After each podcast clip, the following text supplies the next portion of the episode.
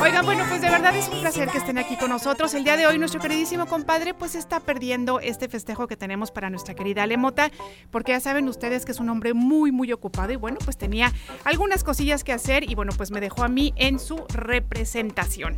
Así es que bueno, pues desde ya les decimos que les mandamos un abrazo muy, muy, muy cariñoso a los 212 municipios que conforman nuestro hermosísimo estado y por supuesto que no olvidamos a los ocho estados vecinos con los que tenemos la fortuna de hacer frontera. También para ustedes va el abrazo muy veracruzano. Ya saben que para nosotros las fronteras no existen cuando se trata de compartir conocimiento, de querer pasar bien y sobre todo de mandarles todas las buenas vibras y nuestras buenas intenciones. A todas aquellas personas que están en el extranjero, ya saben que también les mandamos el abrazo veracruzano, que les mandamos un cachito de Veracruz hacia donde ustedes se encuentren. Y bueno, pues queremos decirles que tenemos formas de contacto para que se comuniquen con nosotros y nosotras a este programa Recuerden que pueden hacerlo al 22 88 42 35 07 y que también tenemos, por supuesto, para ustedes el 22 88 42 35 08. Tenemos el WhatsApp más rápido del oeste y que además, por supuesto, eso, a pesar de que mi compadre no está, siempre está muy pendiente para contestar los mensajes inmediatamente que lleguen. Así es que ustedes pueden comunicarse, por supuesto, al 2288 42 35 07. Pero además, ¿qué creen? Tenemos redes sociales para ustedes, gracias a nuestro queridísimo Orión. Y bueno, también decirlo a un gran equipo de profesionales aquí en Radio Más y ustedes nos pueden encontrar en Facebook, en Instagram, en X y en también en TikTok como arroba Radio Más.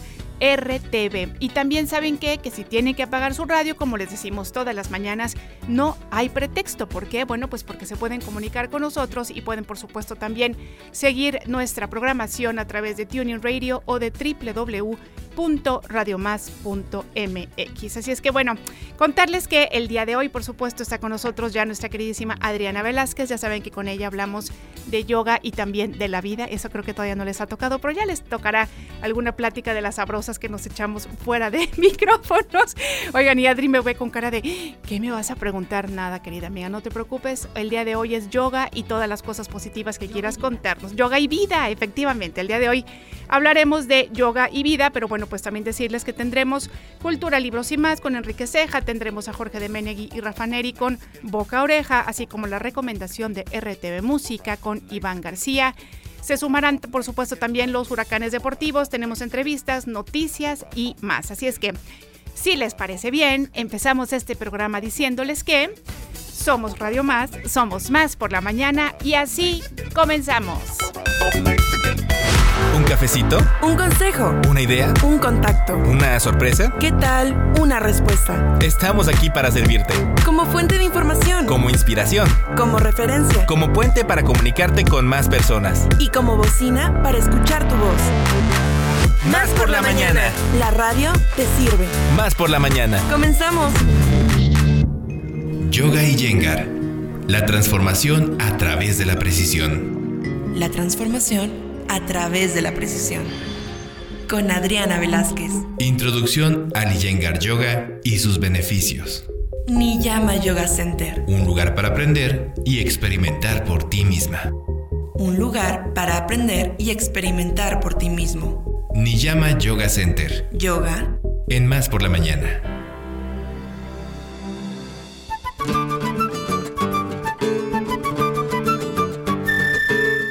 Bien, bueno, pues estamos aquí ya con nuestra queridísima Adriana Velázquez. Es un placer saludarte. ¿Cómo estás, Adri? Bienvenida. Muy bien, pues muy contenta de aquí con ustedes. Pues ya sabes que siempre es un placer tenerte porque sabes que este, le hemos dicho además fuera de micrófonos, tienes una energía que de verdad nos empuja a hacer cosas buenas y nos encanta. Así es que de verdad gracias por esta energía, gracias por compartir con nosotros.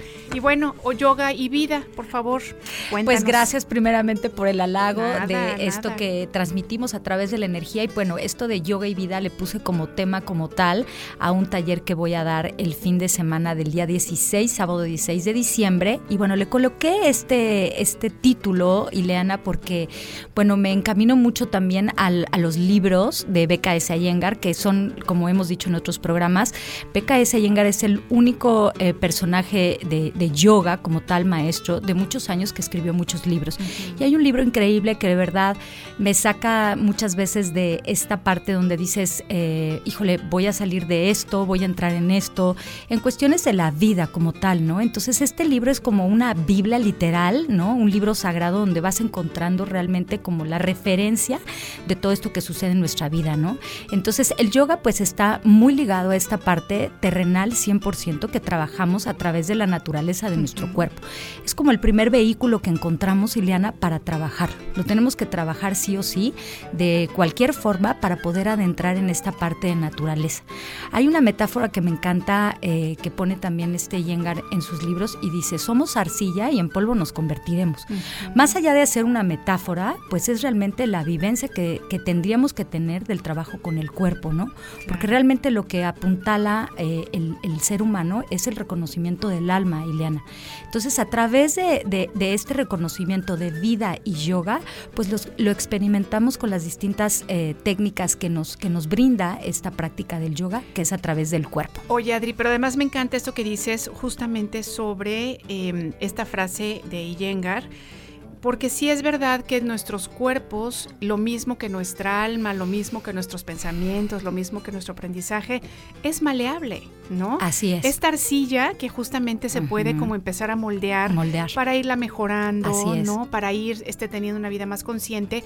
Y justamente lo que dices, ¿cuántas veces hemos hablado en este programa? Y además en diferentes espacios sobre cómo hemos abandonado al cuerpo y cómo hemos realmente dejado de lado la cuestión del alma, ¿no? Entonces, el hecho de poder este, y el alma es más, o sea, el alma es como la, más profunda, pero también acuérdate que es cuerpo, mente y espíritu. El espíritu nadie dice, ay, ¿qué es eso del espíritu? No entiendo nada. Y pues ese es el que dejamos. Ajá, lo. Es realmente yo lo que me encanta y que he estado leyendo ahorita que voy a impartir este taller, empapándome más de todos estos libros, es como me encanta cómo habla Iyengar con esta, con estas palabras tan bellas, sutiles e increíbles que de verdad llegan al alma, que es la develación de ti mismo, ¿no? La develación de ti mismo en la versión de ti mismo, no es una competencia, recuerda esto, que en, el yoga no es una competencia, ¿no? Es realmente un reconocimiento hacia el interior y que te, nos proporciona las yogasanas, ¿no? Que esto vamos a ver en el taller, es a través de las yogasanas, como a través de estirarme en esta piel, ¿no? En este cuerpo que, que, la tierra me da y que el Supremo nos da, como el primer vehículo de, reconocimiento. Yo creo que ahora tenemos como esa oportunidad todos de trabajar algo con el cuerpo, Eliana, no lo podemos dejar ahí como arrimado o como olvidado, ¿no? Tenemos que trabajarlo sí o sí, ¿no? y en la práctica del yoga, pues eso es lo que te da. Trabajar con las asanas, yogasanas, como se llaman, y que están perfectamente diseñadas para dar esa inducción y ese empuje que nos da la fortaleza, la vitalidad, la solidez y el equilibrio que lo tiene la Tierra. Oye, pero además te voy a decir una cosa, fíjate, nos estás hablando de cosas como muy básicas, o sea, como, como muy importantes, pero muy, pues sí, básicas en el sentido de, de, que ahí están de primigenias, o no sé cómo explicarlo. Sí, como y sabes qué, ahorita que estás diciendo, es que el cuerpo, es a través del cuerpo es que tienes razón. Sin este cuerpo que, que, vivimos, no podríamos estar haciendo nada. ¿Y cuántas veces realmente le ponemos atención? Le ponemos atención y otra. Y le, Sí, y le ponemos atención y otra. Le ponemos atención cuando ya está desbalagado, cuando ya está tronado, cuando ya está descompuesto, cuando ya está sin aceite, sin agua y sin nada y no puedes caminar. Como vuelvo a colocar esta frase increíble, como dice Yengar, vamos a, a morir con dignidad. Esa dignidad quiere decir que no, que no mueras enfermo, no muevas destruido por dentro. Y yo creo que tenemos la oportunidad de verdad en practicar esto del yoga. Es un proceso también, Liliana, porque es un reconocimiento también de que es como decir, ay, bueno, pues Adrián está hablando de esto tan fácil porque lleva muchos años haciéndolo. No, de verdad que no. Yo me doy cuenta en los testimonios que me dicen las personas que asisten a, clases de yoga, es un compromiso contigo mismo. Es un compromiso donde vas a adentrar realmente en un reconocimiento que de verdad muchas personas me han dicho, oye, ¿por qué me tardé tanto en hacer esto? Le digo, bueno, porque es tu momento, simplemente, ¿no? No crear un juicio, sino realmente una intervención eh, ahora sí que eh, de inteligencia de decir, pues estoy aquí y a trabajarle, ¿no? Eso es increíble. Algo que quiero compartir es de una alumna que llegó, eh, una pianista, ella fue pianista como 40 años, muy reconocida, bueno, en Europa, y llegó a las clases y dijo, este, ahora sí tengo tiempo para trabajar mi cuerpo. Y de verdad, Ileana, yo he visto un proceso en lo que va de tres años haciendo yoga, que de verdaderamente se entregó ya a ese tiempo de su cuerpo y ha dado un cambio y una evolución interna y externa de mente de todo increíble. Sí se requiere de, tener una determinación cuando ya hay un problema, ya hay una lesión, ya hay algo que rehabilitar, ¿no? Y entonces, ese es el ejemplo que yo les pongo. Pues sí, hay que hacer ese compromiso. Comienza por una clase, comienza por dos y después a lo mejor por tres y después aprendes cómo hacerlo, que eso es lo que nos otorga el método. Claro. Oye, pero además fíjate cómo es importante el, el de verdad como fijarnos metas realizables y realistas, ¿no? Porque justamente yo te veo, además yo sigo este, las redes de, Adriana Velázquez, por supuesto sigo las redes de Niyama Yoga Center y me impacta ver, ¿no? Las cosas tan increíbles que hacen, porque además me encanta ver que tienen todos estos apoyos en los que los podemos sentir este, seguras, ¿no? Y sobre todo lo que dices de que no es una competencia, que cada quien va avanzando a su ritmo, pero fíjate, cuando nosotros nos ponemos metas realistas y decimos, bueno, a ver, como dices tú, vengan a una clase y después vengan a dos y después vengan a tres, ¿no? Yo les aseguro, amigas y amigos, que la disciplina, que muchas veces oímos esa palabra y decimos, ay, no, qué horror, nos va a traer estos grandes beneficios que después va a dejar de ser una cuestión forzada, más bien lo vamos a buscar. ¿Por qué? Porque vamos a encontrar un bienestar integral, ¿no? Y vamos a decir, bueno, oye, si me estoy sintiendo tan bien, no nada más del cuerpo, sino también del espíritu, ¿no? Si estoy encontrando una nueva forma una respuesta, ¿no? Exacto, una respuesta. pues no lo voy a querer dejar y por supuesto que va a dejar de ser, ay, es que tengo que ser responsable, ay, es que tengo que tengo que cumplir, ¿no? Ya no va a ser así, va a ser un absoluto gozo. Lo único es empezar, ¿no? Así es, Ileana. Y también recordemos que hay una parte bien importante que también es reconocido. A veces por tiempo por economía y por muchas cuestiones no llegas a una clase. Dices, yo no puedo, yo no puedo, pero ¿qué tal venimos al trabajo, no? Venimos al trabajo porque hay una retribución material que todos tenemos que vivirla, definitivamente.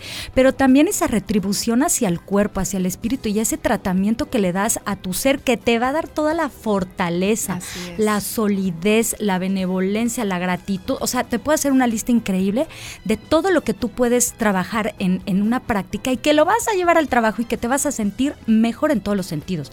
Y algo que quiero también como reconocer es que algo que me encanta de esto de yoga y vida es que recordemos que hay ocho pétalos del yoga. Entre esos pétalos del yoga, el primero es el reconocimiento individual. No lo olvidemos. Esa parte donde yo tengo que trabajar por mí misma, eh, ese es importante. El segundo que es la universal a través de la sociedad, de lo que me relaciona.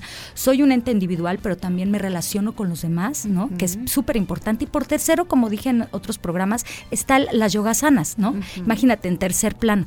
Imagínate todo eso que tenemos eh, la oportunidad de integrar en nuestras vidas a través del yoga, ¿no? Que es la parte individual, la parte universal de ese trabajo conmigo, con la sociedad, con lo que me relaciona.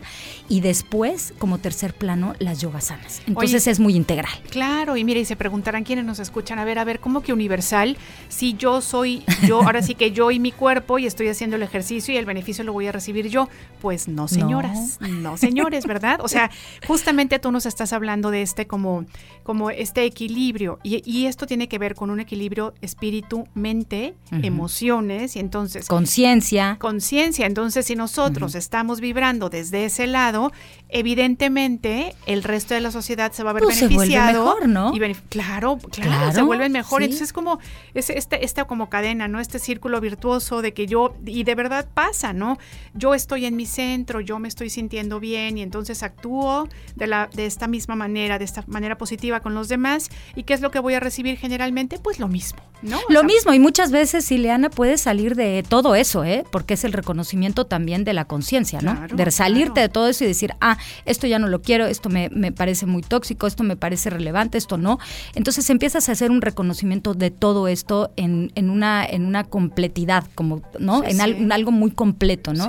Que repercute al 100% dentro y fuera de ti. Claro. Y me encanta, fíjate, y además tenemos la oportunidad de poder conocer toda esta hermosa disciplina, que además entiendo que también es como una filosofía de tu mano, ¿no? Y que además, sabes que aunque sea que las personas, que ojalá todos nos acercáramos muy pronto ya a Niyama para, para poder empezar este, este camino contigo, pero también a todas aquellas personas que a lo mejor no pueden asistir, por lo menos están escuchando un enfoque como mucho más realista, ¿no? Porque te digo que vemos unas figuras impresionantes y vemos unas asanas, yogasanas, este, que dices, wow, ¿no? Pero no nos ponemos a pensar realmente en lo que todo esto significa. Entonces, gracias por ayudarnos a centrarnos. Sí, Liana, y quiero nada más hacer algún énfasis también que no es el cuerpo como tal. Así es. No es el cuerpo, el cuerpo es una vasija, lo de adentro es lo que todo esto viene siendo como el desarrollo realmente espiritual, ¿no? Recordemos que el yoga es un sendero, es un camino camino de introspección, es un camino de unión contigo mismo y que obviamente sí repercute en el cuerpo. No va a ser un cuerpo esculpido, a lo mejor muchas personas ya nacen así, ¿no? De verdad, ya hay personas que nacen dices, wow. Bueno, pues entonces tendrán que trabajar más en el interior, porque recordemos que es cuerpo, mente y espíritu.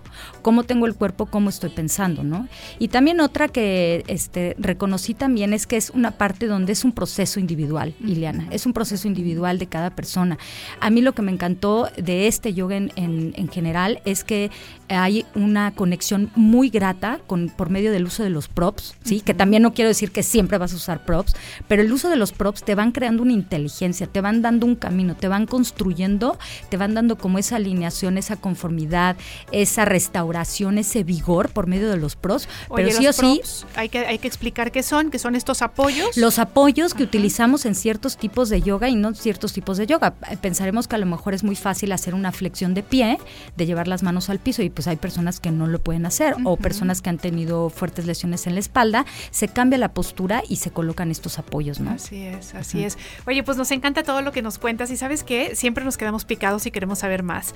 Así es que bueno, te agradecemos mucho que estés con nosotros. Gracias, Ileana. Como siempre, pues agradecer a todos los radioescuchas que hagan más tiempo para su vida y encontrar ese espacio para su cuerpo, para su mente y ese espacio para, para uno mismo. Oye, y, si queremos saber más del taller, por favor, cuéntanos dónde podemos buscar la información. El taller se va a llevar a cabo en este espacio donde se llama, es una como una media hectárea de terreno en, en la parte donde está Soncuantla, en Mariano Escobedo, donde antes era la famosa Ruda, ahora se llama Sierra del Mar Café, y en este espacio está una geodesa increíble, muy natural, junto al río, y ahí se va a llevar a cabo este taller el día 16 de diciembre, de 10 a 2 de la tarde, con un costo súper accesible con una inversión, la verdad, súper accesible y, con mucha información para dar una teoría y para dar, obviamente, una práctica con yogasanas completas para que puedas adentrar en este casi finalizando el 2023. Este, este, principiantes absolutos que en la vida está abierto a todo el público. Ileana, recordemos que este eh, increíble método, eh, bueno, sí, no abordaría yo en este momento para ese taller personas con graves lesiones, no,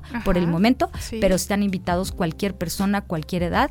Recuerden que el, método es inclusivo y aceptamos ahora sí que todos estos cuerpos que de repente no se han movido y que tienen toda la, ahora sí que la fortaleza para hacerlo, nada más aprenderlo. Muy bien. Redes sociales. Redes sociales estoy como Adri Yengar Yoga Jalapa y Adri Velázquez y Niyama Yoga Center. En, tanto en Facebook como tanto en, Facebook como en Instagram. Perfectísimo. Adri Velázquez, muchas gracias por estar con nosotros y nosotras y además aquí te esperamos el siguiente jueves. Claro que sí, que por sería nuestro último último Así es, cuenten conmigo. Así es que aquí te esperamos. Muchas, gracias, Ileana. Bonito día. Igualmente para ti, amigos, amigas. Recuerden que estamos ya iniciando más por la mañana y que nosotros continuamos. Información, empatía, igualdad, creatividad, buen trato y diversión. Se siente bien hacer comunidad, ¿eh? Más por la mañana. Bueno, a todas horas. La radio te sirve. Línea telefónica en cabina 2288-423508 y 2288-423507. 2288-423508 y 2288-423507. Teléfonos de más. Por la mañana. Libros, series, películas y más. Más por la mañana con Enrique Ceja. Más por la mañana con Enrique Ceja. Con Enrique Ceja. Con Enrique Ceja. Muy bien, bueno, pues encontramos en esta mañana esta coincidencia con el señor Enrique Ceja. Estamos ya empezando a platicar sobre diferentes eh, programas, ya saben ustedes, películas y también series. Y pues te damos la bienvenida. ¿Cómo están, mi, estimada Ile? Saludos a mi, a mi buen pibe Enrique, que ha de estar todavía ahí festejando en, en la Plaza Lerdo, seguramente. ¿Por qué? ¿no? Porque ahí ya fue el partido. Ayer jugó, ayer ganó el América 5-0. Qué barbaridad, qué 5-0. barbaridad. Está- están emocionados porque van a Sí. jugar contra el campeón. Sí, al ratito van a venir a decir que este que hace frío en la cima y que no sé qué y que no sé cuánto. Eh, ¿Pero en cuál cima? Ay, ¿quién los aguanta? ¿Pero en cuál cima? Pues sí, como han ganado todo Pero el sí, tiempo y están hasta arriba. No han ganado y- nada todavía, que me disculpen. Me el campeón es el Tigres. El Ubíquense, Tigre. amigos del América. Eso, muy bien. Todos bueno, los demás son aspirantes. hablemos de series. Mire usted, eh, después de haber presentado el piloto de la primera temporada con gran éxito en el Festival de Cine Fantástico de Sitges y en el Festival de Venecia, Alex de la Iglesia nos vuelve a deslumbrar con la serie 30 monedas en HBO. Debo decir que es un Alex de la Iglesia en su estado más puro. Si ustedes son fans de este director español, ya saben que temas como el de las posesiones diabólicas son una de sus especialidades. Además, el reparto encabezado por Edward Fernández tiene un desempeño digno de mención. Fernández hace el personaje del padre Vergara, quien enfrenta a las huestes del Averno con un trabajo actoral insuperable. Una especie de matón del bien, pero con un marcado lado oscuro. La cortinilla de inicio es deslumbrante. Como ustedes se imaginarán, el título se refiere a las 30 monedas por las que Judas Iscariote traicionó a su maestro para luego suicidarse incapaz de soportar la culpa. El muy bien estructurado guion es producto del guionista de siempre de Alex, Jorge Guerrica Echiverría, con quien retoma el éxito que tuvieron. ¿Te acuerdas del Día de la Bestia? Sí, claro, por supuesto. es del mismo guionista. Hay aquí una multitud de criaturas que harían temblar de emoción a Lovecraft. Mucha pólvora, sangre y esoterismo. Los capítulos son como mediometrajes, mediometrajes cinematográficos de alrededor de una hora de duración, llenos de terror, intriga y un elemento infaltable en las cintas desde la iglesia que es el humor. La fotografía de Pablo Rosso es excelente. Imposible no comparar esta serie hispana con Juego de Tronos en lo referente al tamaño de la producción. ¿En Una- serio tanto así? Es que está muy buena la producción. Oh, Una primera temporada que no tiene desperdicio. Pero ya está acá la segunda temporada y a mi modo de ver sigue siendo adictiva. De la iglesia logra llevar su crisis bíblica por nuevas y atractivas direcciones, conspiraciones mundiales, luchas entre grupos poderosos por la posesión de las famosas 30 monedas, impiden que tomemos aire. Ahora cada capítulo se ajusta a los 50 minutos y la narrativa es más ágil, logrando un ritmo constante. Una temporada más enfocada en la acción y las luchas de poder. Mucho gore, rituales grotescos de magia negra y mundos alternativos de pesadilla. Hay inclusive un guiño evidente a los monstruos de Clive Barker. Las visiones infernales parecen sacadas de cuadros del Bosco un tono más épico, quizás un poco menos siniestro e impredecible, todo en aras de guiarnos por una locura descontrolada. Ya el director deja de lado las criaturas Lovecraftianas, los conjuros impíos, los demonios, las mutaciones y el resultado es que con esa temporada tiene una identidad diferente pero no menos atractiva. Ahora con más violencia y sangre, doppelgangers, alianzas y traiciones inesperadas y la eterna lucha entre la religión y la ciencia. Además, la adición de actores como Paul Giamatti es muy acertada y ya el padre Vergara ha perdido protagonismo para la aparición de personajes como el que interpreta Naiwa Nimri o la nueva Merche, interpretada por Macarena Gómez, una actriz hecha para los papeles de villana. Acaba de terminar la segunda y ya se confirmó que habrá una tercera y última temporada. Yo los invito y los reto a dejarse llevar y disfrutar con sus lluvias de balas, decapitaciones y hechizos sagrados. Una- muy buena alternativa de HBO. Oye, pero además me llama mucho la atención, fíjate, me parece muy interesante y yo creo que sí la voy a ver a pesar de que no son mis temas. Cuando mencionas que es este personaje principal, que es el padre, ¿no? Que digamos que es un matón bueno, pero que además tiene como su lado oscuro, me parece súper interesante. Es muy oscuro. ¿No? Me parece muy bien, porque muchas veces en estas películas que son como un poquito más básicas, el bueno es muy bueno y el malo es muy malo, ¿no? Entonces que haya como estos matices me parece muy sí, bien. y, y- y, más que el protagonista es uno de los personajes principales. Hay Ya. va- es como son como varias historias siempre. Entonces no te dejan como eh, chance como de decir, ah, está muy aburrido el capítulo. No, siempre hay cosas nuevas que ver. Y, y en lo referente a la producción que se parece a Juego de Tronos, sí se parece porque hay una lana ahí y está muy bien hecha. Y son como mediometrajes. Muy bien. Está muy padre, muy Oye, padre. otra cosa que me llama la atención es que, bueno, estás hablando de una temática que para nada o generalmente no incluye el humor Ajá. y dices que hay Sí, humor, es muy- ¿no? es que, ah, ¿te acuerdas del Día de la Bestia? Sí, sí, claro. Ah, sí, es cierto, es verdad. Es, Es, verdad. muy divertido el, el trabajo que hace siempre Alex de la Iglesia. Siempre no deja de lado. Es las, las brujas de Surrugamuti, como no me acuerdo cómo se llamaba esa película también. Increíble. Esa creo que no la vi. ¿no? Esa no, no la recuerdo. Tien- todas las películas desde la iglesia tienen ese, ese, ese ingrediente infaltable que es el, el humor. Oye, pues muy bien. Y dices que está en HBO. En HBO la pueden ver, claro. ¿Y cuántas temporadas hasta ahorita? Eh, Van dos. Dos, y la tercera segunda, dices ya está por la confirmada. tercera la ok, última. bueno, pues vamos a darle oportunidad. Yo sé que el señor Josué de la Fraga ya, ya se la debe haber echado. Ya la viste, por supuesto, porque esos sí son tus temas y le gustó muchísimo. Me gustó. pues, Excelente. Pues muchas gracias, señor Enrique Oiga, Ceja. Le, mando- le- le abrazo mucho y la y espero su apoyo hoy por la noche. Desde luego que sí, oiga, a ver, contra las Águilas del América No, le ¿qué voy pasó? Hoy hasta por la noche por, vamos contra el Puma. por eh. eso te digo. Ah, Ah. ah, es que hoy, ah, claro, era era duelo de felinos también, ¿no? Oye, Es que pensé que eran otra vez el, el América y Tigres. No, pues sí, la verdad es que está bien. ¿No? Sí, lo acompaño. Apóyenme. Muy bien, muy Gracias. bien. Bueno, muchas gracias. Nosotros seguimos. Recuerden que nuestras formas de contacto son 22 88 42 35 07 y 22 88 42 35 08. Nos vamos a un corte y volvemos con ustedes. Sentido común con sentido del humor. Más por la mañana. En un momento regresamos.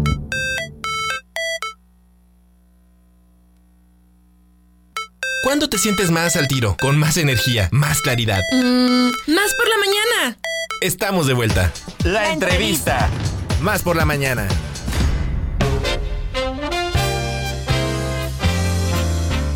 Muy bien, amigas, amigos, muchas gracias por continuar con nosotros aquí en Más por la Mañana. Ya saben que nos encanta tener su compañía y sobre todo que se comuniquen con nosotros, que nos cuenten qué les está pareciendo este programa. Las felicitaciones para Ale Mota, por favor, no nos dejen solos y solas. Aquí estamos esperando justamente que se comuniquen con nuestra queridísima Alita.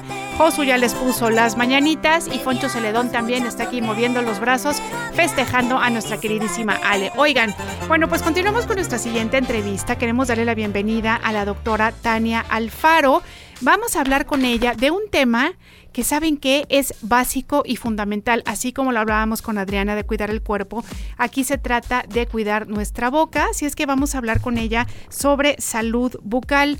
Este, si ustedes se sienten aludidos y aludidas, ya saben por qué será. Seguramente no han visitado a su dentista y no se han hecho su limpieza. Así es que vamos a platicar con nuestra doctora Tania Alfaro, nuestra invitada. Muchas gracias por estar aquí con nosotros. ¿Cómo estás? Un gusto, muy bien. Agradecida de estar aquí. Nada, te agradecemos nosotros que nos vengas este, a jalar así las orejas cariñosamente, nos digas, tienen que, este, tienen que asistir. Oye, bueno, cuéntanos un poquito, por favor. Eh, parecen preguntas obvias, pero no lo son. Sí. Ya lo estábamos hablando un poco sobre como todo este gran mundo, ¿no?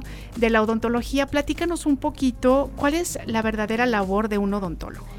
Bueno, la labor de un odontólogo, aunque sea el, La mayoría tiene el pensamiento de, ah, quiero que me quite un diente. O quiero, eh, no sé, ya, más que nada quitarse el dolor.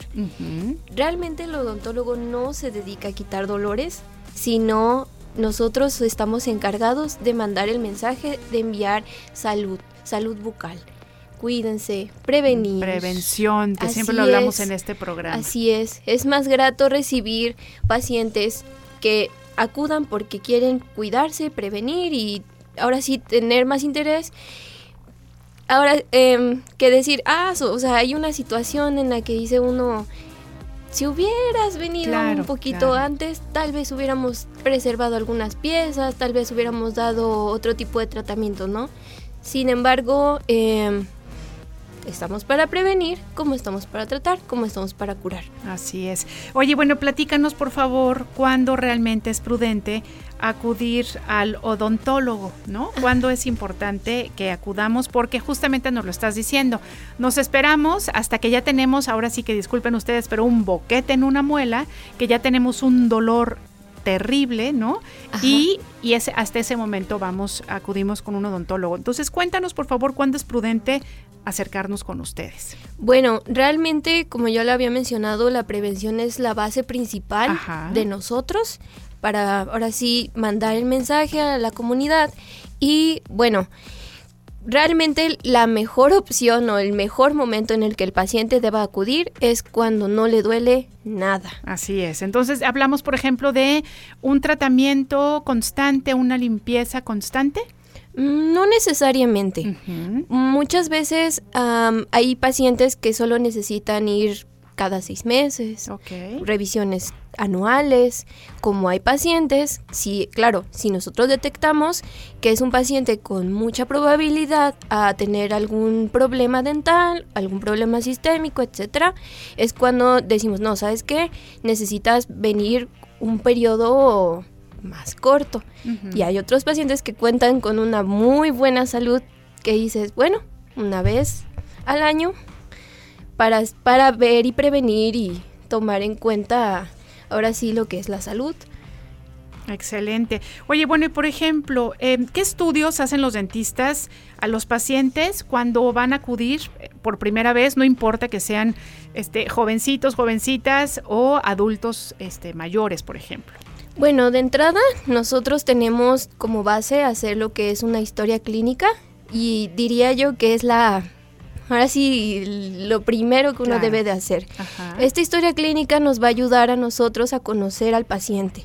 Dentro de ello se hace un interrogatorio en el que preguntamos eh, antecedentes personales, antecedentes patológicos, incluso algunos se preguntan, bueno, ¿y qué tiene que mi familiar haya padecido eso y qué tiene que ver conmigo? Pues es para conocer una, un poco de, la historia del paciente con respecto a la historia familiar. También nosotros podemos detectar si el paciente, no sé, tiene problemas con alergias, si ha tenido algunas experiencias pasadas. Em, ahora sí, nosotros hacemos un cuestionario un poquito largo, la verdad, pero muy necesario y muy básico para que nosotros conozcamos. De ahí vienen los estudios de radiografía, donde nosotros podemos ver, ahora sí, la salud de los dientes. Así es, mediante un examen radiográfico. Posteriormente el examen clínico, donde ya nos sentamos en el paciente con un consultorio, vemos todas las estructuras, tanto orales como extraorales, y pues finalmente si se hacen una serie de fotografías, bueno, algunos dicen, bueno, es que ¿para qué vas a tomar una fotografía? ¿Lo vas a publicar? No, sinceramente, actualmente nosotros los utilizamos para hacer un mejor análisis sobre lo que vamos a tratar. Como documentar el proceso. ¿no? Así es. Y sobre todo, y no, ahora sí, lo más importante es que el paciente, una vez que se realice, pues firme lo que es el consentimiento informado. Tania, una cosa importante, y lo platicábamos un poquito fuera del aire. Eh, entendemos que en la odontología hay, no sé si se digan ramas, ¿no? Diferentes ramas, porque muchas veces las personas tenemos diferentes necesidades, ¿no? A veces, como platicamos, es la extracción de un diente por alguna razón, pero a lo mejor también, como me decías, puede haber un problema de huesos, entonces hay que acudir a un maxilofacial, está la periodoncia. Entonces, cuéntanos un poquito cuándo nos recomiendan la interconsulta con un especialista, por ejemplo. Bueno, una vez que se haya tomado estos datos con el, ahora sí, con el paciente de que ya tengamos historia clínica, tengamos sus fotografías, tengamos sus radiografías, es ahí cuando, si nosotros llegamos a detectar que el paciente requiere de otras disciplinas, entre ellos las especialidades, es cuando decimos, ¿sabes qué? Mira, por, así la importancia de las fotografías. A mí me gusta, por ejemplo, de, mediante las fotografías explicar el caso, mediante las radiografías decir, mira, ¿sabes qué?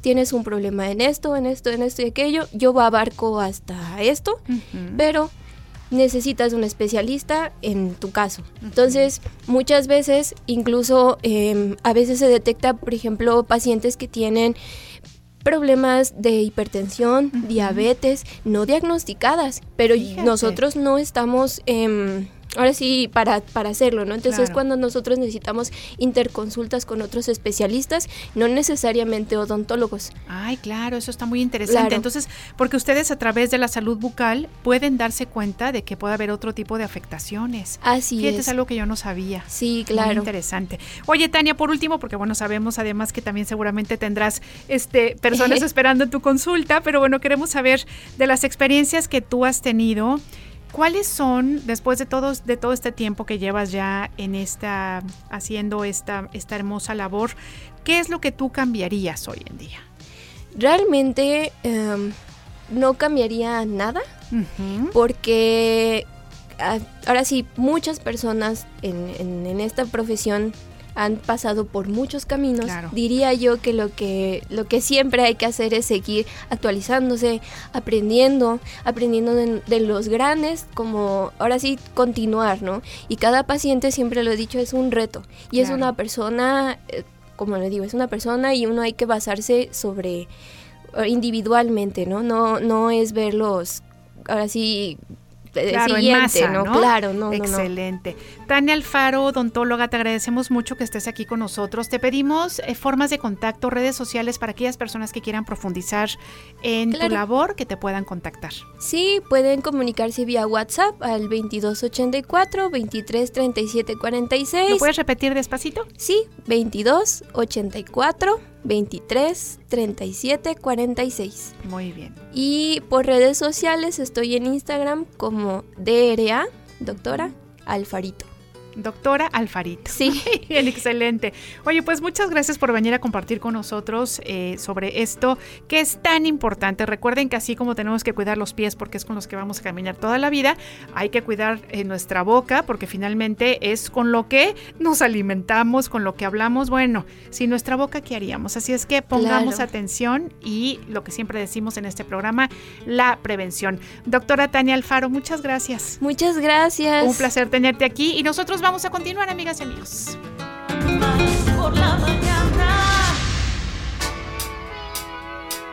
Escucha Boca Oreja. Más por la, más por la mañana. Boca Oreja. Con Jorge de Menegui y Rafa Neri. Escucha Boca Oreja. Más por la mañana.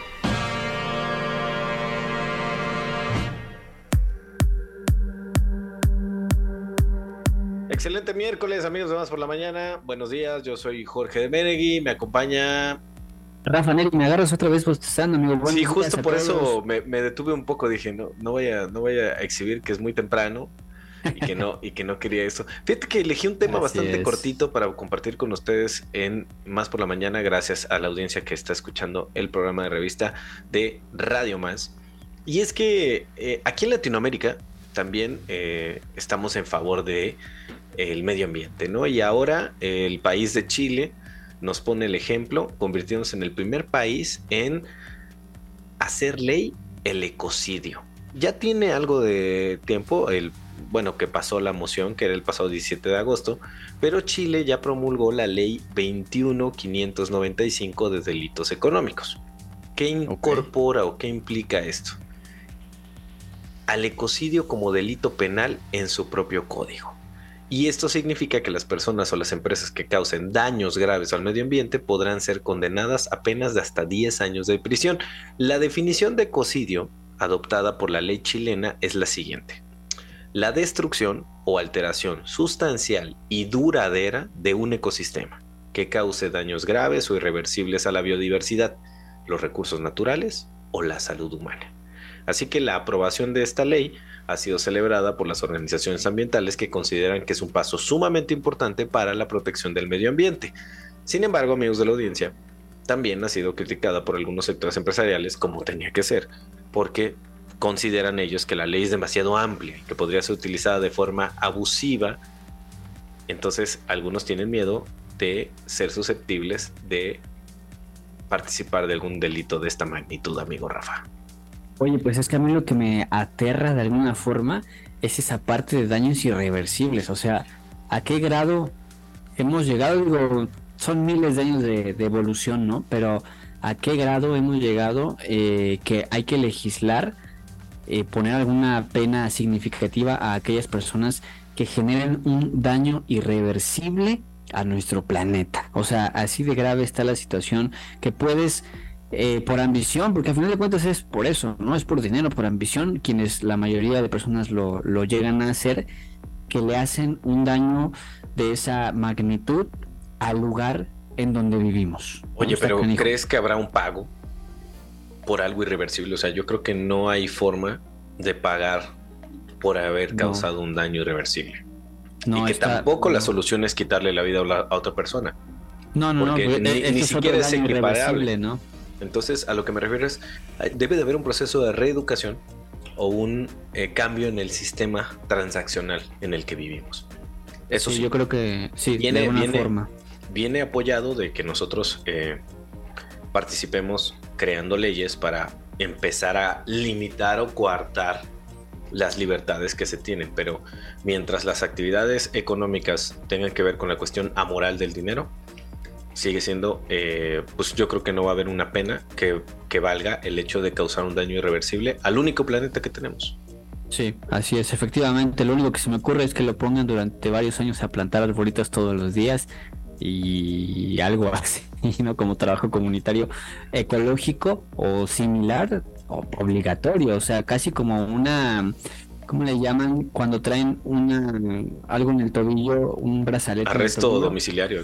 Algo similar, ¿no? Como una libertad condicional de que mi brother todos los días de aquí a cinco años vas a tener que dedicarle por lo menos dos o tres horas a un trabajo específico en el área de medio ambiente, ¿no? O sea, no, y además que, venga, que venga de la mano con una nueva adaptación de lo que sería una ciudad porque pues, la ciudad, del campo, todos los espacios donde compartimos necesitan una readaptación, pero en específico la ciudad porque es donde se concentra la mayor cantidad de gente. Así que debe ser momento, si bien, de plantar eh, las bases para leyes que sean mucho más severas para evitar este tipo de actitudes, empezar a cambiar el sistema para evitar que lo que anteriormente generaba ganancias ahora nos siga generando las mismas y estemos dispuestos a aceptar las penas que hay porque no hay nada que sea reversible cuando causamos un daño inverso, o sea, irreversible al planeta.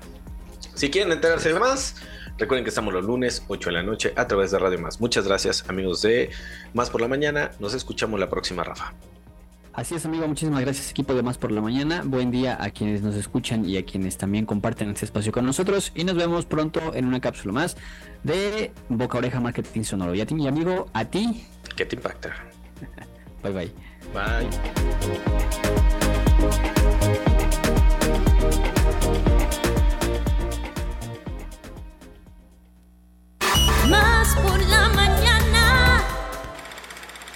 Cartelera cultural. Más por la mañana. Cartelera cultural. Más por la mañana. Más por la mañana.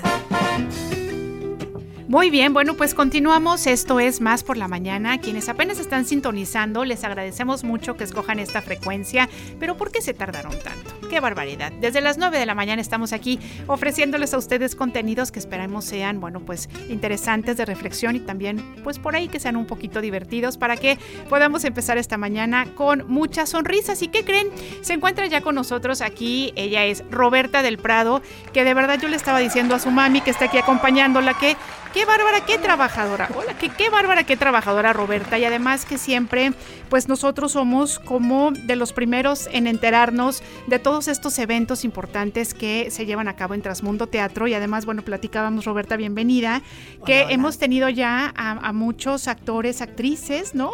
Que han venido a contarnos sobre este gran ciclo, este gran festival que has tenido.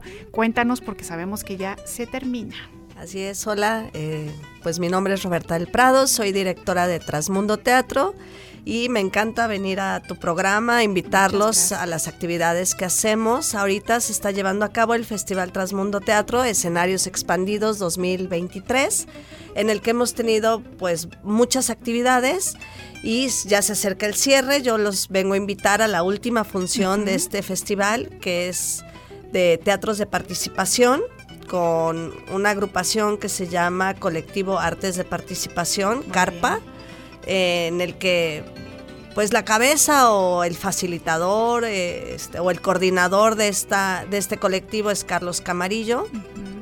Eh, él se llama artesano teatral y bueno, él lo que trabaja son procesos creativos en comunidades eh, y pues con todas las técnicas de lo que son los teatros de participación. ¿Qué son los teatros de participación?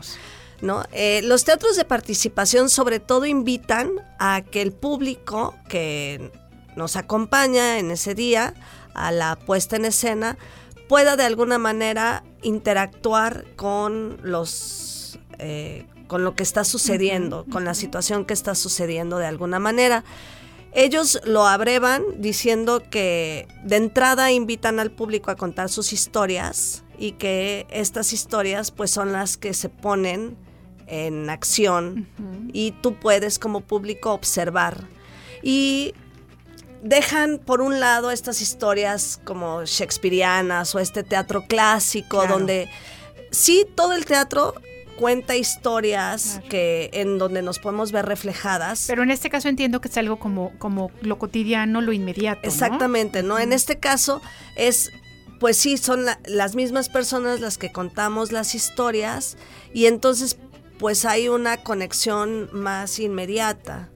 Eh, porque pues dejamos a un lado pues te digo, ¿no? Esta cosa de los reyes, eh, las historias, allá en Dinamarca, ¿no? Que de pronto, pues, puedes, nosotros podemos decir, bueno, ¿y eso a mí qué, no? Este, pero aquí, pues, se van más a, la comunidad, ¿no? Y es, es, muy interesante, pues hemos venido, te digo, en estos días que han sido 15 días eh, de estar aquí con ustedes también compartiendo lo que hemos hecho desde que vino Rubén Ortiz con el Parlamento de la Memoria, que pues fue muy interesante lo que se vivió ahí. Eh, porque hablamos sobre vialidad, la vialidad en Jalapa. estuvo. Qué cosa, ya me imagino. Estuvo padrísimo, ¿eh? Seguro, claro. Dice Rubén que nunca había visto un parlamento tan activo, ¿no? De, de, todas las personas tratando como de expresar pues sus propuestas eh, y sus incomodidades también. Oye Roberto, y aparte esto del teatro participativo me parece como una maravillosa eh, oportunidad para quienes son espectadores, ¿no? El, poder justamente participar y sabes qué, el poder hacer una reflexión y me imagino que cuando tú estás viendo a actores y actrices en escena que están representando lo que tú, lo que tú les contaste, seguramente hasta 20 te caen, ¿no? El de repente el, el, el como verlo frente a ti y que a lo mejor tú no estés tan involucrado en ese momento, de repente dices, oye, claro, ¿no? Este, porque seguramente pues tomarán decisiones, harán giros en la historia y, y, yo creo que debe ser este, como de mucha reflexión, como de caerte 20 y a lo mejor hasta un poco de catarsis, ¿no? Este, este teatro en el, que, en el que podemos participar los espectadores. Sí, es, sí es muy interesante justo porque estás viendo cómo otras personas están interpretando lo que, lo que tú hiciste, ¿no? Y, y, entonces te estás dando cuenta de cómo tú reaccionaste. Y además es muy padre y es una de las cosas que queremos o que estamos intentando hacer en Transmundo Teatro, pues crear una comunidad, poder dialogar, ¿no? Que nos volvamos a mirar a los ojos. De pronto, también las personas estamos ya muy individualizadas y justamente en estos espacios creativos podemos otra vez, pues, darnos cuenta que no estamos solos, que tus problemas también son mis problemas. Claro, claro. Entonces, bueno, pues como siempre yo los invito a que nos acompañen. Estamos ubicados en Jalapeños Ilustre 171 ahí en el centro, muy cerquita de la Galería de Artes. Así es. Y bueno, pues este sábado la función es a las 7 Es única función. Es única función porque vienen, de, vienen de la Ciudad de México. También vienen otros compañeros de Sonora. Y bueno, también tenemos en este colectivo hay gente de aquí de Jalapa como Lizarelli. Ajá, Lizarelli Servín, claro. Servín, que va a acompañar en la música porque este colectivo pues es multidisciplinario. También va a haber le llaman cine, cine espontáneo, es decir, también lo que se va proyectando como escenografía este, está siendo hecho al momento. Entonces es, es, algo muy interesante, muy interesante exactamente, eh, pues que pocas veces vamos a tener la oportunidad de verlo y mira, y por eso agradecerles a Trasmundo Teatro que traigan este tipo de eventos, ¿no? Que pues yo insisto, este no nada más es ir y ver lo que nos presentan, sino es involucrarnos y hacernos pensar. Redes sociales, Roberta. Facebook e Instagram como Trasmundo Teatro. Excelente. Muy bien, pues muchas gracias por estar aquí. Oye, antes, rapidísimo, rapidísimo, perdón, adelante, adelante, adelante. Que si llegan a, a la taquilla este y dicen que este, lo escucharon, lo escucharon aquí, les tenemos por ahí una sorpresita. Oye, eso está fabuloso. Fíjate cómo no hasta nos consienten a nuestros radioescuchas. Así es que, oigan, ya saben, este, el llamado es para este sábado a Trasmundo Teatro a las 7 de la noche. 7 de la noche. Roberta del Prado, muchas gracias y bienvenida a su mamá que está aquí con nosotros. aquí te esperamos para el siguiente ciclo. Sí, ¿Sale? claro Muy bien, sí. muchas gracias. Nosotros continuamos. Esto es más por la mañana. La recomendación musical de la semana. ¿Qué nos recomienda Radio Más escuchar esta semana? ¿Qué puedo descubrir hoy en el mundo de la música? Desde el estudio de RTV Música, Iván García nos trae la recomendación musical de la semana de Radio Más. Iván García. Iván García. La recomendación musical de la semana.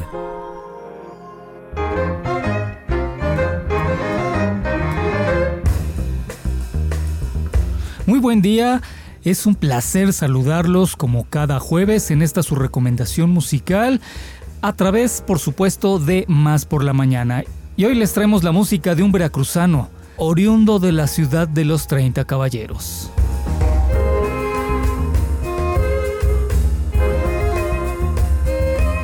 Un veracruzano con gran bagaje musical que va más allá del jazz y que encuentra en otros géneros un escaparate para su talento, sobre todo en la composición, escribiendo y haciendo arreglos para Big Band. Originario de la ciudad de Córdoba, Veracruz, Carlos Alberto Domínguez de la Mora es un músico graduado en piano y composición de música popular contemporánea, máster en composición de jazz por la Escuela Superior de Música de Cataluña, España. También realizó diplomados en jazz por la Universidad Veracruzana y un importante workshop de improvisación impartido en la ciudad de Nueva York. Como pianista ha tocado y grabado con Camouflage Big Band, Latin American Jazz Orchestra, Fran Domínguez Smooth Project, la Crack Band y La Santa. Esta última una agrupación de rock progresivo, otra de las facetas del músico cordobés. Sin embargo, sus inicios como arreglista fueron con el cantante de boleros, Rodrigo de la Cadena, quien le confiere los arreglos para Big Band en sus presentaciones. Carlos Domínguez ha compuesto y escrito arreglos para la Orquesta Mexicana de Bolero y para la Pier Francesco Ceregioli Jazz Chamber Orchestra. Actualmente dirige y toca como Carlos Domínguez Ensamble el proyecto La Danza del Mar, una producción de jazz de cámara con ritmos latinoamericanos. Es una metáfora del ir y venir, el mar como esencia y fuente de inspiración. Dicho material es la síntesis musical de tres raíces culturales, la raíz latinoamericana, la europea y la raíz negra. Es un recorrido autobiográfico del compositor. Es un agradecimiento a las ciudades y gente de Veracruz, Ciudad de México y Barcelona. Carlos Domínguez es también profesor de piano en el Centro de Estudios Musicales REC en la Ciudad de México, institución vinculada, por cierto, con algunos programas de estudios de la reconocida Berklee College of Music en Boston. De igual manera, imparte cátedra en la Escuela de Mariachi de la Ciudad de México. Carlos Domínguez Ensamble es nuestra recomendación musical de esta semana. Escuchemos el tema homónimo de su proyecto La Danza del Mar. Y no se olviden seguirnos como RTV Música en todas las redes sociales y plataformas digitales. También visiten nuestro canal de YouTube para conocer este y otros proyectos musicales. Mi nombre es Iván García y nos escuchamos la próxima semana, claro, aquí en Más por la Mañana. Hasta pronto.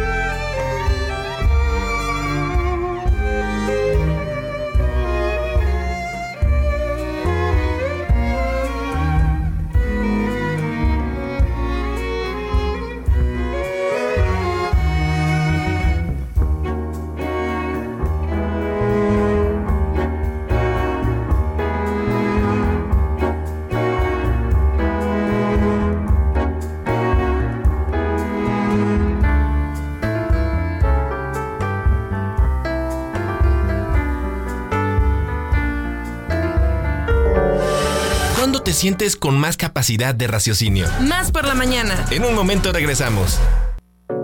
Una nueva versión de nuestra comunidad es posible. Más por la mañana. La radio te sirve. Estamos de vuelta.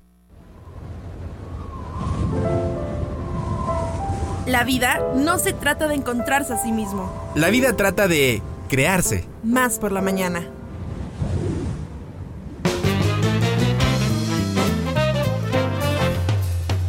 Muchas gracias por continuar en la frecuencia de Radio Más. Ya saben que estamos en este programa que se llama Más por la Mañana y como dice mi queridísimo Alex Enríquez es su revista de confianza. Oigan, bueno, pues tenemos en la línea al director de difusión cultural, Alfonso Colorado. ¿Cómo estás, Alfonso? ¿Andas por ahí? Hola, buenos días, Liliana. Muy contento de saludar. Oye, pues al contrario, nosotros te agradecemos siempre estas participaciones porque invariablemente tenemos cosas interesantes que platicar. No sé por cuál quieras empezar. Empezamos por México Baila el siglo XX o por eh, esta guía de diciembre de difusión cultural en donde se presenta Tlenhuicani. Tú dime por cuál empezamos. Pues podemos comenzar por Tlenhuicani, grupo que está cumpliendo su 50 aniversario. Y ahora mismo está el Festival Vélez Arceo que termina, culmina el día de, mañana en el Teatro del Estado y está viendo eventos muy interesantes con la famosa coreografía Latinoamérica es del maestro Vélez Arceo, que ha estado en escenarios de todo el mundo y que parte de una base etnográfica, porque el maestro fue a los diversos países de América Latina que aparecen representados en la coreografía a documentar no solamente su música, su baile, su vestimenta, sino también las costumbres eh, de todo tipo, variadas, eh, rituales, la vida callejera, la vida comunitaria. Es una puesta en escena no solamente musical y artística, sino también etnográfica, antropológica, una recreación de la vida comunitaria y creo que eso es algo muy importante porque actualmente llevamos una vida muy individual Cierto es. y una parte de la crisis que tenemos como sociedad y también como personas tiene que ver con esa pérdida de la vida colectiva que ha sido la base de la humanidad durante siglos y milenios. Oye, pero además hay una cosa muy importante, cuando estamos perdiendo todo este sentido de colectividad, estamos siendo menos empáticos y eso genera muchísimos problemas a, corto, mediano y largo plazo. Entonces, por eso fíjate que nosotros en este programa siempre estamos hablando de la comunidad, ¿no? De, de hacer como estos lazos, este, de siempre hacer como reflexiones que vayan en pro de nuestra sociedad y del mundo en el que finalmente estamos viviendo. Exactamente, y, y por ejemplo la palabra empatía que ahora asociamos mucho con la psicología, con una actitud básicamente individual, en estas coreografías, en estos bailes de Latinoamérica es, se ve, por ejemplo, que antes que nada en las sociedades tradicionales, lo primero que sabes es que tu vida depende del otro. De Una persona no puede levantar sola toda la cosecha. Así es. se requiere el trabajo colectivo o nos ayudamos entre todos y todas o no se va a poder. No vamos a poder con el invierno, con la sequía, con los problemas colectivos que tenemos que resolver colectivamente. Todo eso está puesto en música, baile, color y movimiento en Latinoamérica es.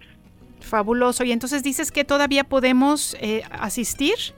Sí, todavía pueden asistir al Teatro del, Estado. En las redes sociales de difusión cultural están todos los detalles de esta presentación estelar del Ballet Folclórico Universidad Veracruzana y Tlenguicani.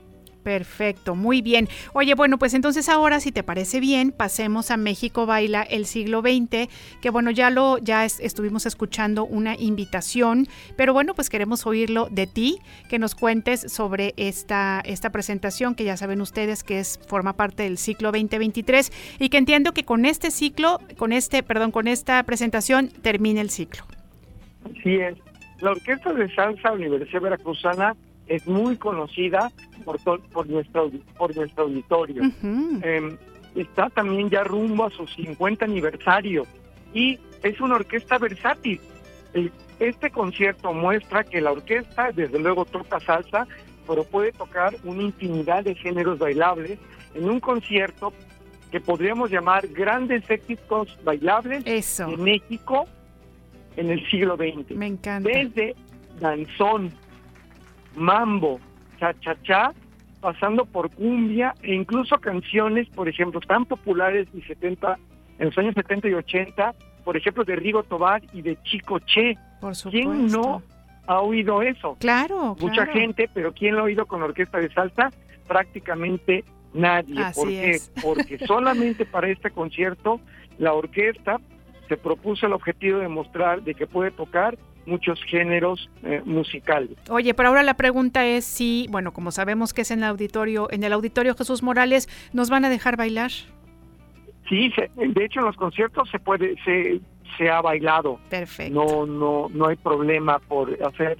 El, el movimiento forma parte de la universidad también, por eso Claro. tiene una facultad de danza, por eso tiene un ballet folclórico. Tienes toda la razón. ¿Y cómo, cómo entender la sociedad de México en el siglo XX sin el baile? Ese es el objetivo también de este concierto, mostrar que la música, que eh, todo lo que tiene que ver con el baile tiene una dimensión histórica, política y social muy importante.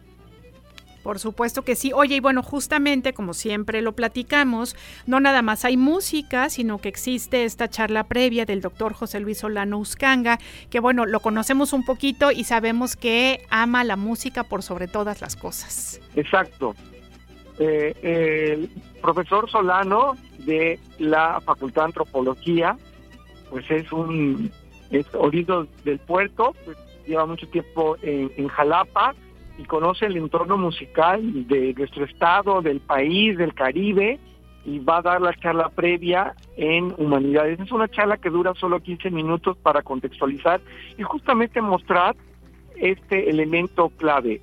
Es, la música y el baile es diversión, alegría, entretenimiento, sin ninguna duda, pero es más que eso. Es un medio para comprender nuestro contexto, nuestro origen, eh, nuestro entorno, nuestra propia historia individual y colectiva, porque hay esta doble dimensión.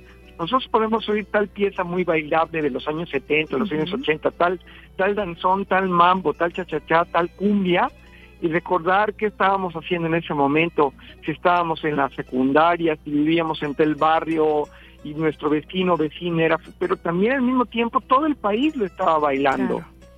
Y era, por algo se llamaba Chicoche y la Y la crisis. crisis. Y pensemos en un montón de detalles de las letras que también tienen su valor muy importante en estas piezas bailables.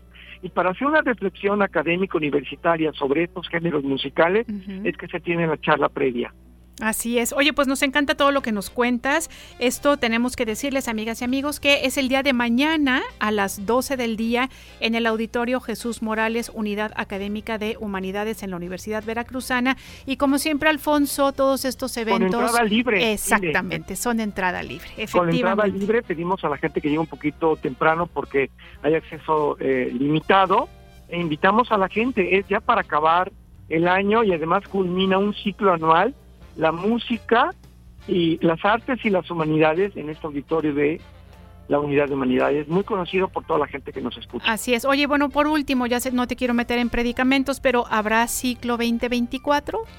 Por supuesto que habrá Eso. ciclo 2024 y me da mucho gusto poder decir que además el ciclo Música y Contexto o el Sonido como Historia, donde comenzó este concierto México Baile del siglo XX, ayer comenzó en Poza Rica, en el CRIT de Poza Rica, así que mandamos un saludo al auditorio de la región Poza Rica Tuxpan, Universidad Veracruzana, para por haber estado ahí presente. Y otra cosa, aquí en Humanidades está en Jalapa, pero aquí hay estudiantes provenientes de todo el estado y de otros estados del país, donde Es también se escucha justamente Radio Más. Pues comuníquense con la o el estudiante, el pupilo, la pupila que anda por acá y di- cuéntenle del baile para que venga. Exactamente. Alfonso, te agradecemos muchísimo todas estas invitaciones. Te mandamos un abrazo con mucho cariño. Deseamos que mañana, por supuesto, esté a reventar, que también este otro evento que nos cuentas eh, con Tlenhuicani y bueno, pues sea también todo un éxito, siga siendo un éxito. Y bueno, pues estamos pendientes para el ciclo 2024.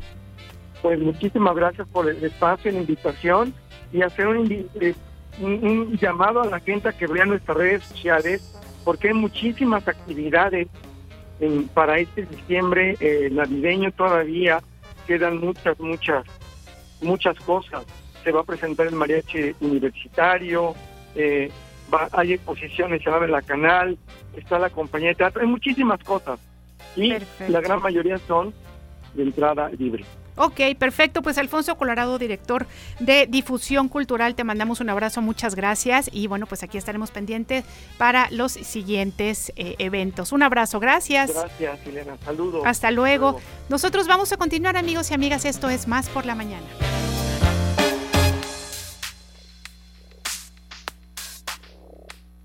WhatsApp por la mañana. 2288 423507.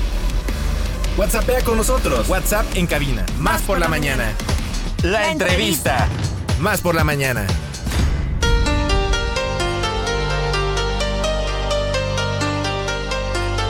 Oigan, bueno, pues como ya saben ustedes, el día de hoy estamos festejando a nuestra queridísima Alejandra Mota Romero. Hoy es su cumpleaños y tenemos aquí algunos mensajes para ella y por supuesto que se los vamos a leer. Alita, Alita, felicidades, que la pase bonito y muchos días como estos. Saludos de parte de Luis cuenta cuentos, así es que pues de verdad qué bueno que se estén comunicando con nosotros. También don Gonzalo Romero felicita a Alejandra Mota por su cumpleaños. Él llama desde Jicotepec de Juárez, así es que bueno, pues aquí están estas primeras dos felicitaciones para nuestra queridísima Ale Mota y bueno, pues estamos esperando que se sigan comunicando con nosotros 22 88 42 35 07 es el WhatsApp más rápido del oeste. Oigan, y bueno, pues continuamos con este programa y continuamos con nuestras entrevistas. ¿Y qué creen? Se encuentra aquí con nosotros Iván Nicolai y fíjense que él nos va a hablar sobre lugares turísticos en Jalapa.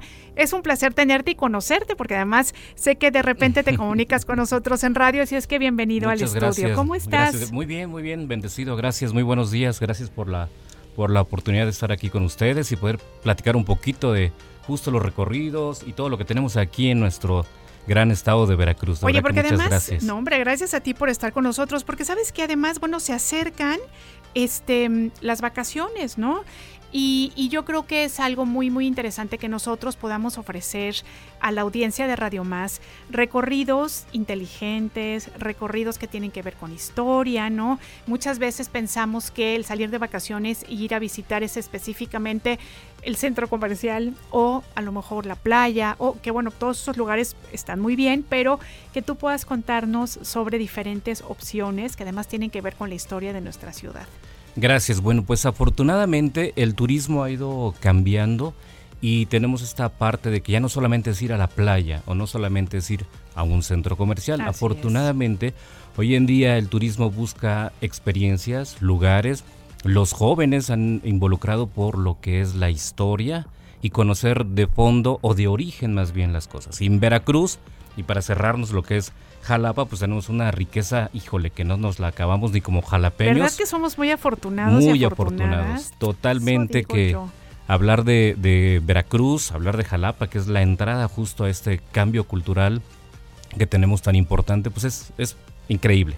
Bien, bueno, pues Jalapa siendo, vamos a iniciar por la riqueza que tiene tan, tan histórica y que justo el origen lo vamos a llamar Xalapan en su voz náhuatl y la cual nos, lleva a ese origen que es Xali, Xala, arena, el Apano Apantli, el, el, agua, el manantial, y de ahí se derivan muchas cosas. Bueno, a partir de ello tenemos esta riqueza histórica que nos identifica muy bien por la zona geográfica, la naturaleza, y ahí es donde podemos iniciar justo en el cerro volcánico icónico que es el Macuiltepetl. Oye, te puedo contar, vamos como diría mi, compadre Alejandro, el pibe Enríquez, voy a abrir Diario de Homero.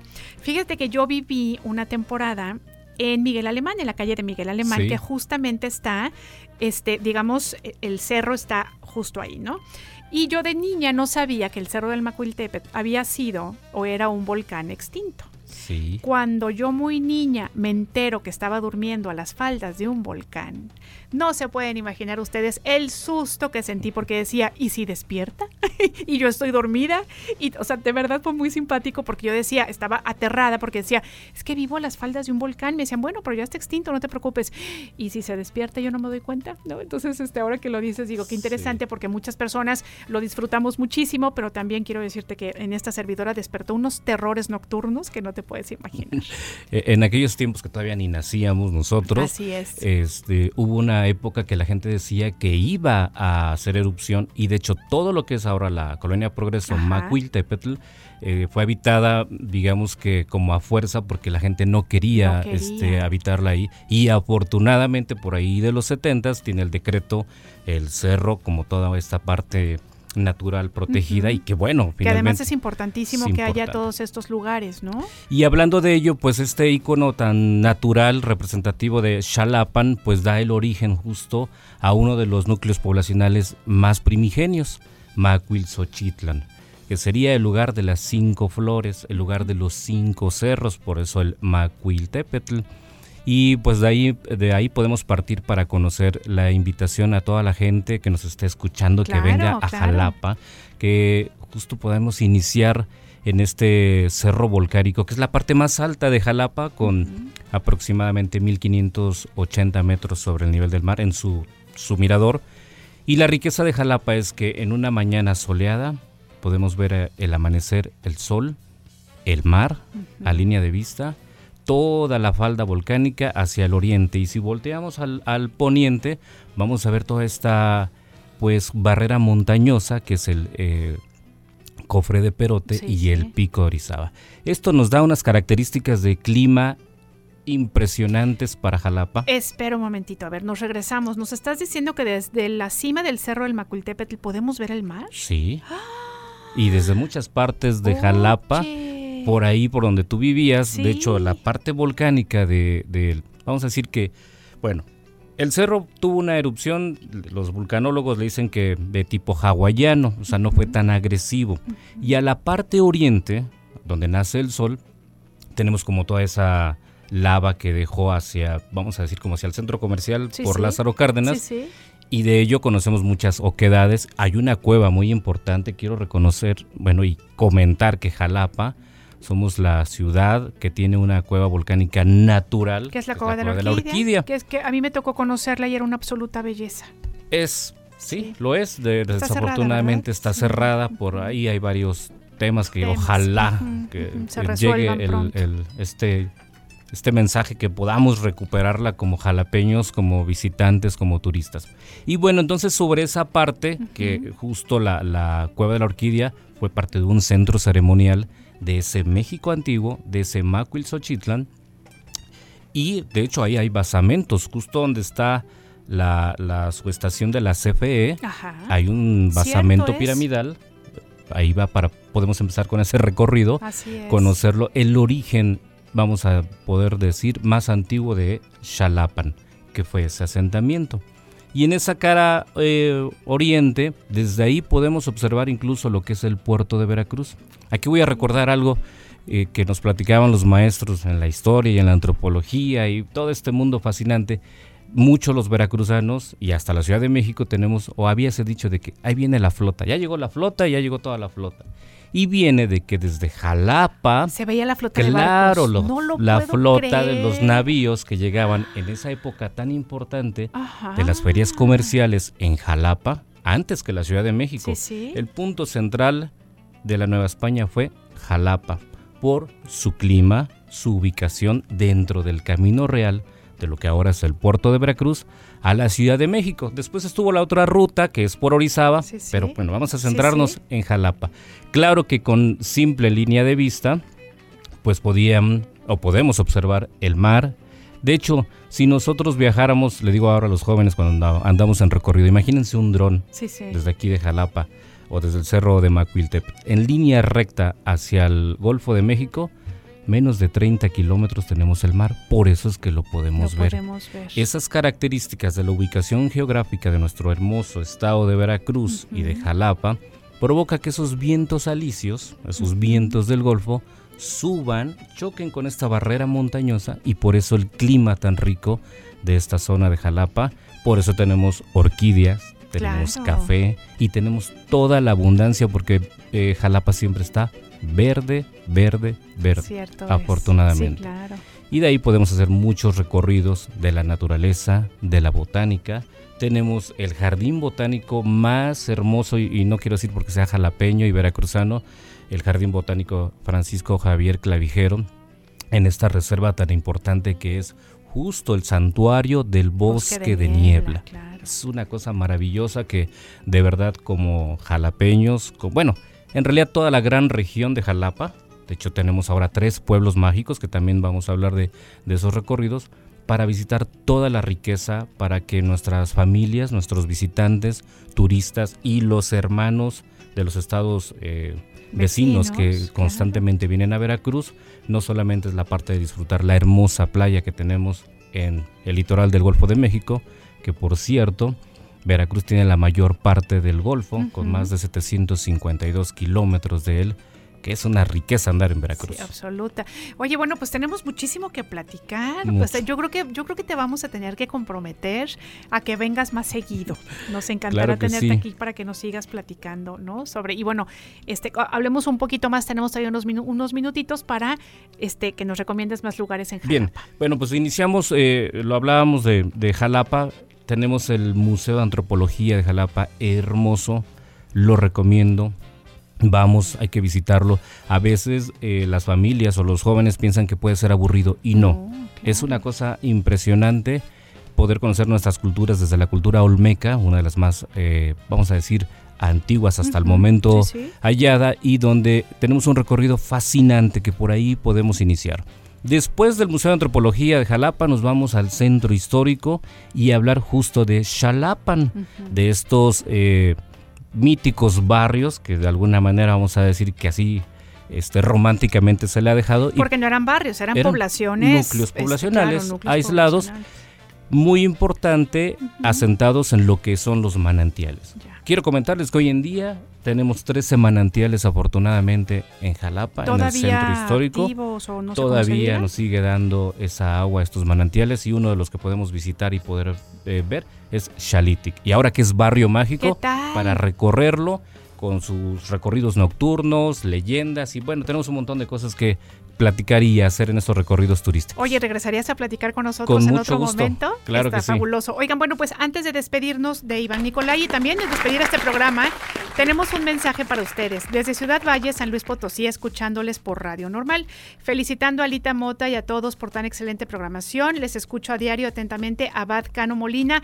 Muchas gracias por comunicarte con nosotros, Abad. Y también tenemos otros mensajes que dicen, felicitamos a Iván Nicolai, excelente guía de turismo y tour operador con Inlander Travel te lleva a vivir experiencias inolvidables con mucho amor, responsabilidad y ética, éxito y saludos desde Papantla. Así es que aquí tienes este mensaje para ti. También saludos con mucho cariño para todos ustedes. Muchas felicidades a la señorita Alemota. Disfruto mucho su programa. Muchas gracias. Pues más bien nosotros somos los agradecidos y las agradecidas de que ustedes pues quieran comunicarse con nosotros. De verdad, eh, gracias por preferir este programa. Y a Iván Nicolai, qué bueno que ya nos conocimos. Nos encanta además siempre recibir tus mensajes. Te agradecemos mucho que hayas estado con nosotros y bueno, ya estás emplazado para una futura visita claro y que, podamos seguir platicando de todo esto. ¿Qué te parece? Con mucho gusto hablar de las siete regiones turísticas de nuestro estado de Veracruz. Tenemos mucho por platicar. Perfecto. Redes sociales para que la gente te conozca más. Eh, bueno, como guía de turismo, Iván Nicolás Landero Olivares, tal cual mi nombre, eh, ya como tour operador Inlander Travel, así en todas las redes sociales, Inlander Travel, y ahí viene todos los recorridos que tenemos partiendo desde Jalapa y toda su gran región de Jalapa y estado de Veracruz. Perfecto, pues muchas gracias de nuevo. Muchas gracias. Oigan, despedimos ya este programa y nos vamos a ir con música. ¿Qué les parece? Quiero contarles que Damien Rice es un cantante y compositor irlandés conocido por sus emotivas letras y su estilo folk. The Blower's Daughter es una de sus canciones más destacadas, lanzada en 2001 en su álbum debut O. La canción refleja la melancolía y la complejidad de las relaciones amorosas. Uy, que si no. Rice compuso la canción después de una experiencia personal y su voz emotiva y la instrumentación minimalista contribuyen a su impacto emocional. La canción ganó popularidad tras ser incluida en la banda sonora de la película Closer en el año 2004. Así es que bueno, pues nos vamos. Además, bueno, que sepan ustedes que justamente es una efeméride musical porque el día de hoy está cumpliendo años. Así es que nosotros nos despedimos con la música de Damian Rice. Muchas gracias Gracias a nuestra cumpleañera, que pases un muy feliz día. Te queremos mucho y te valoramos mucho, mucho. Gracias, Josué de la Fraga. Gracias, Ponchito Celedón. Gracias, por supuesto, también a nuestro queridísimo Orión. No sé si anda Andy por ahí, pero bueno, si está por ahí, muchas gracias. Iván Nicolai, gracias.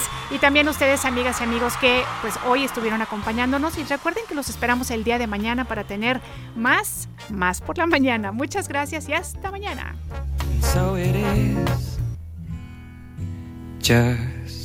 Like you said it would be. Life goes easy on me most of the time.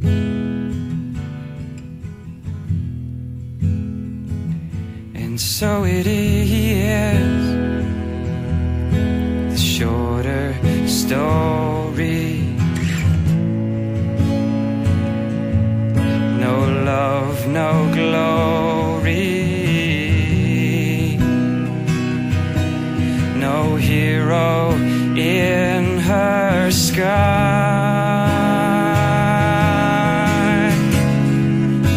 I can't take my eyes off of you.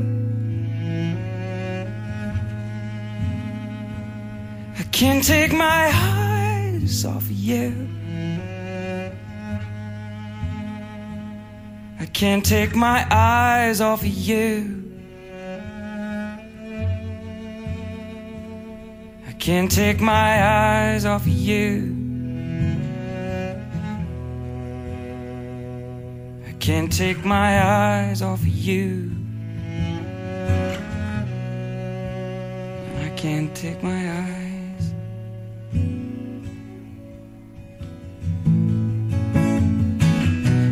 So it is.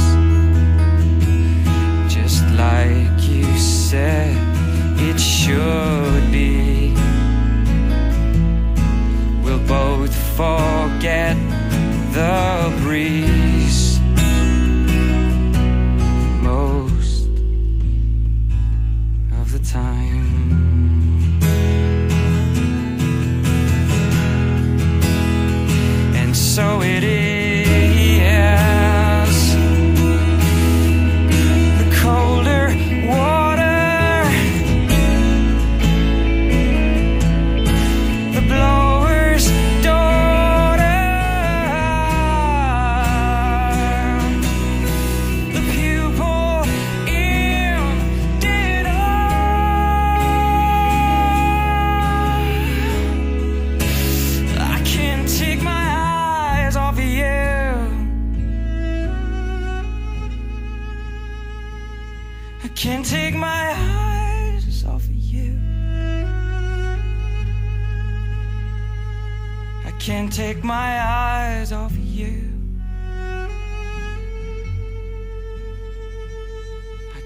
Take my eyes off you.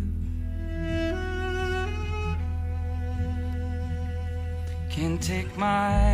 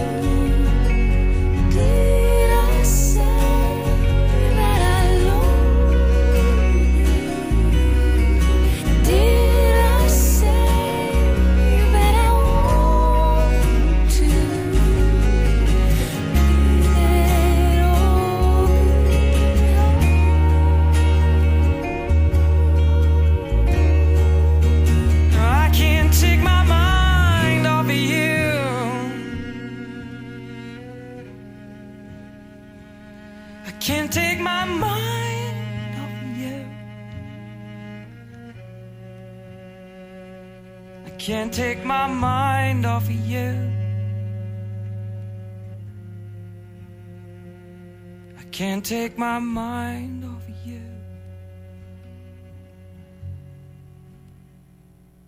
I can't take my mind off of you. I can't take my mind. My mind. my mind.